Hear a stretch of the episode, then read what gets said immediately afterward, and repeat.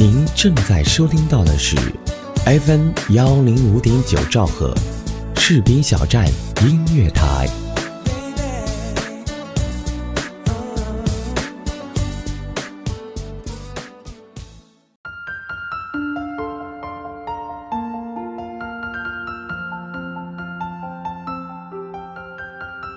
Hello，大家好，欢迎收听 FM 幺零五点九兆赫士兵小站音乐台。这里是深蓝念想，我是海琛。他叫我小玉，我叫他小一。他在遥远的西双版纳，我在河北石家庄。他是傣族，我是汉族。因为曾经同样有那么一个参军梦。对部队的拥护和喜爱，让我们有了相识的缘分。那是二零一二年，一个对我们来说都很美丽的年份。我们已经认识有段时间了，对彼此的关心和依赖，不是通过 QQ，而是通过写信这个古老而又令我们疯狂的方式来联络感情。在这个互联网发展的新时代。可能很少会有人在网络和邮递之间选择后者。我们会谈到部队的种种，会说起关于自己参军那些美丽的愿望，会写起自己的学习和生活，几乎无话不谈。两个人都在享受着写信和收信的过程，乐此不疲。时光如白驹过隙，忽然而已。我们通过交谈，对彼此的生活有了更加透彻的了解。她真的是一个很好的姑娘，她很善良，很真实，喜欢为军人打抱不平。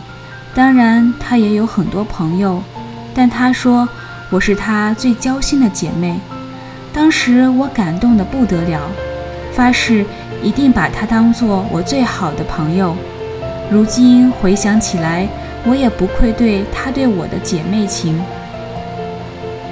大多数女孩都喜欢有所期待的生活，我们也一样。就这样，我们有了一个两千八百六十九公里的约定。我答应他，中学毕业以后就去版纳看他。我们两个那时都一样的开心和激动，期待他去车站和机场接我的情形。期待他可以带我到那里的部队门口去看一看战士站岗的哨兵，去看一看西南边陲的边境口岸，去看中缅边境雄伟的国门和那些守卫祖国的最可爱的士兵，期待着对方带来的新的温暖。一年之后，一些特殊原因使我不能按时履行我的承诺，我很难过。觉得自己是个不守信用的人，到约定的时间，我也恨不得拿上行李箱直奔机场，去找那个远在云南的小姑娘。现实有时候就像一把枷锁，不是你想怎样就能怎样。最终，我输给了现实。我对自己百般埋怨，最终把我暂时不能去版纳看他的消息告诉了他。他很体谅我，在说明原因之后，他没有怪我，还说会一直在版纳等我，即使现在见不了面，也总会有见面的那一天。我说，等我一年，一年之后，我一定不会食言。在接下来的一年时间里，我们还和以前一样好。我总是主动找他，有时深夜也会聊好多对别人不能讲的话。他说：“有什么话我都会跟你说，因为我们是姐妹。除了写信，我们爱上了互寄包裹，几乎每个月都会收到一份对方的包裹。我送给他在书城找很久的刘猛的军事小说，市场上淘来的军人的玩具模型，他用毛绒玩具作为生日礼物送我傣族的民族服装。”说本来打算见面的时候亲手送给我，但是又迫不及待地看到我穿他们民族服装的样子。记得有一次，他把自己家里种的酸角给我邮过来，摔坏了一大半，但我没忍心和他说，自己默默地挑那些为数不多的几个完整的酸角，心里很幸福。每一次收到包裹，内心都是满满的感动，那是一种不一样的体验。他告诉我，每次收到我给他的包裹，他分明看到同学们眼中流露出的羡慕之情。光阴似箭，到了我们重新约定的时间。我很开心，买上了去云南的车票。当我告诉他这个消息的时候，他真的很激动，我也是一样。八月，我们可以见面了。我在家给他精心准备着见面时要送给他的礼物。如果说石家庄有特产的话，那就是金凤扒鸡。我带了两只给他，一本军事小说，还有坐在电视机前跌到手软的一盒幸运星。然后在家里数着日子，等待见面的那一天。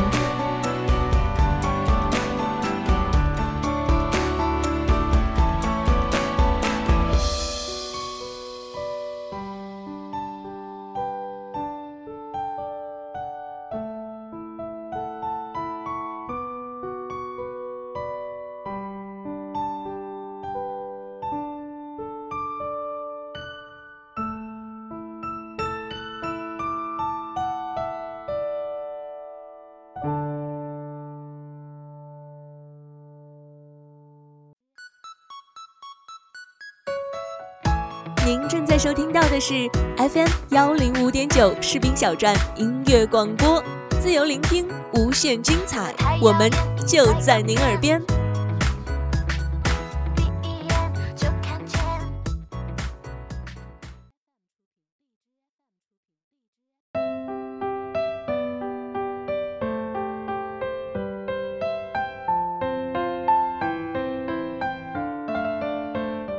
欢迎继续收听 FM 幺零五点九士兵小站音乐台，我是海琛。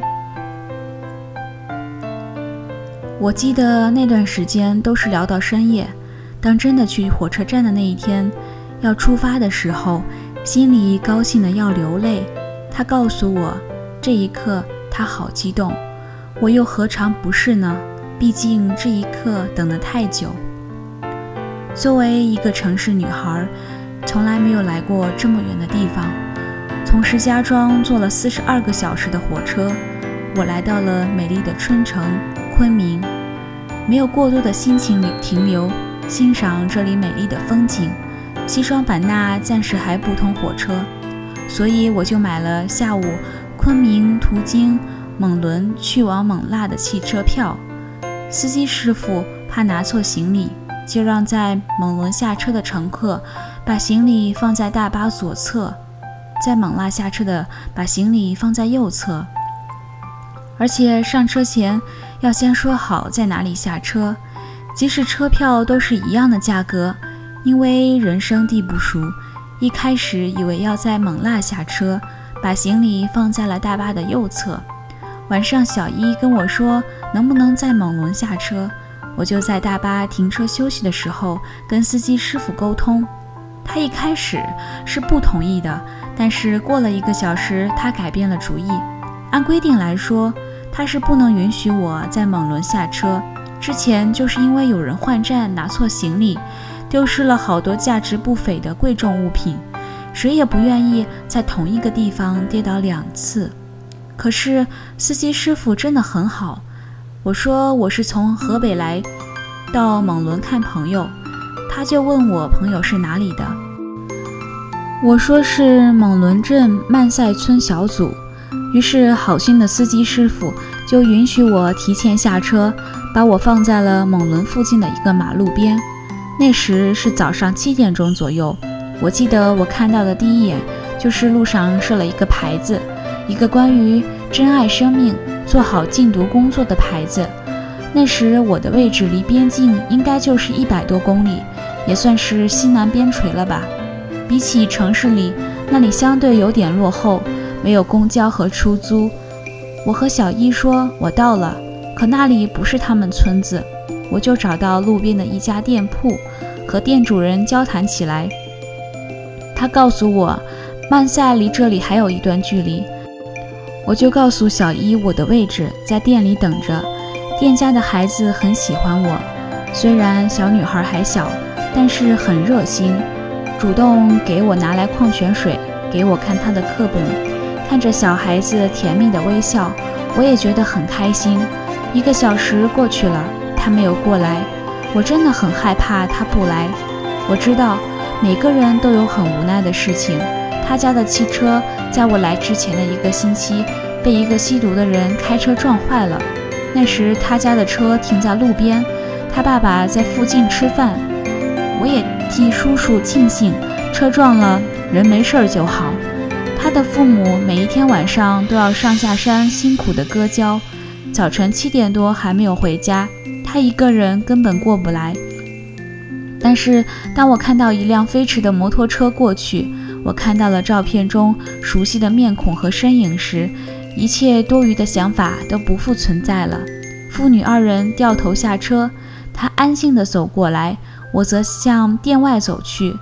那一刻，仿佛时间都停止了。我们见面了，这一切感觉都是值得的。千山万水，我拉着你的手，友情似乎定格在那个美好的时刻。这种感觉就像在做梦。我们在一起整整待了两天，虽然有些之前的想法没能实现，但是我们一直就那样手牵着手，翻山越岭。夏天的版纳很热，你一直在陪我逛景点，你的父亲、母亲和弟弟都陪着我们一起玩。我能感觉到叔叔阿姨真的很善良，有你我很幸福。第三天你不能来，我理解你。我离开了蒙伦，去了西双版纳的首府景洪。那天晚上，我给你发了很长的短信，说出了我内心所有的想法。虽然一路坎坷，不如我们想象般的那么美好，但是我依然和以前一样在乎你这个姐妹。我说明天下午我就要离开版纳，坐上景洪去往昆明的汽车了。我希望你能来景洪再见一次面。第三、第四天你来了，你在我旅馆里，我们就那样静静地坐着。你要回去了，我在景洪南站送你，在一路鸡蛋花树围绕下，在告别的拥抱，有你上车离去时的最后一眼。你走了，这一切又变得那么不真实。九月我回了家，我看到留言板上那句“想念在石家庄的你”，我只是发现。我们愈加不善于表达感情，但是彼此仍旧挂念着对方，放不下也不可能放下。只是这时开始，我们换了一种方式，让对方默默的存在。平时没事儿也不怎么联系，但是只要有需要就会和对方说，而且几乎有求必应。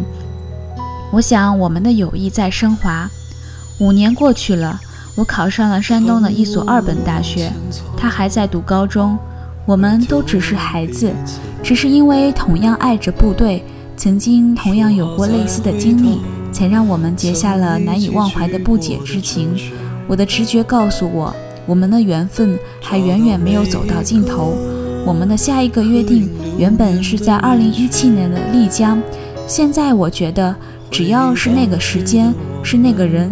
在哪里都可以，没有轰轰烈烈，只没有撕心裂肺，但是曾经爱过、痛过的友情，同样值得有回味。还会不会一个人去我们最爱的小吃？在多年以后，会不会有另一个彼此？在不经意间，又看到你的影子。我想说，嘿，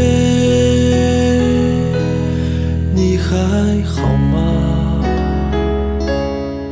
是不是还是老样子，没什么变化？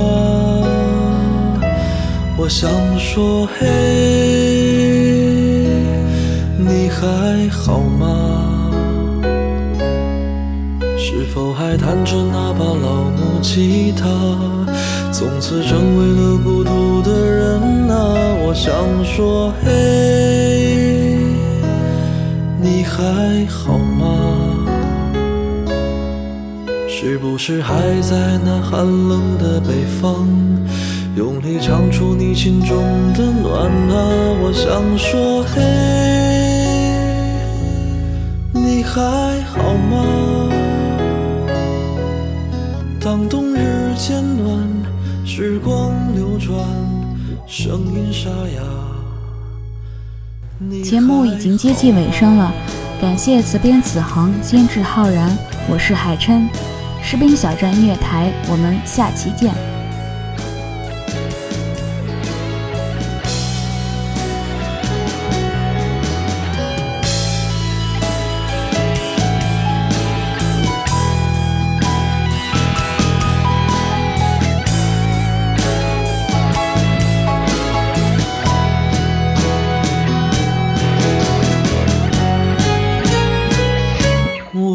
我想说，嘿。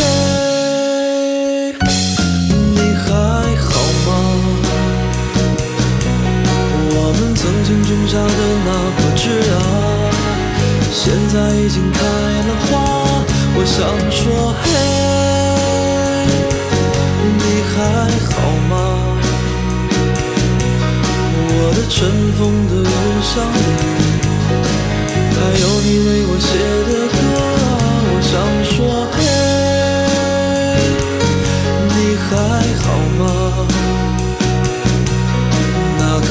们许愿的树下，还刻着你爱我的话。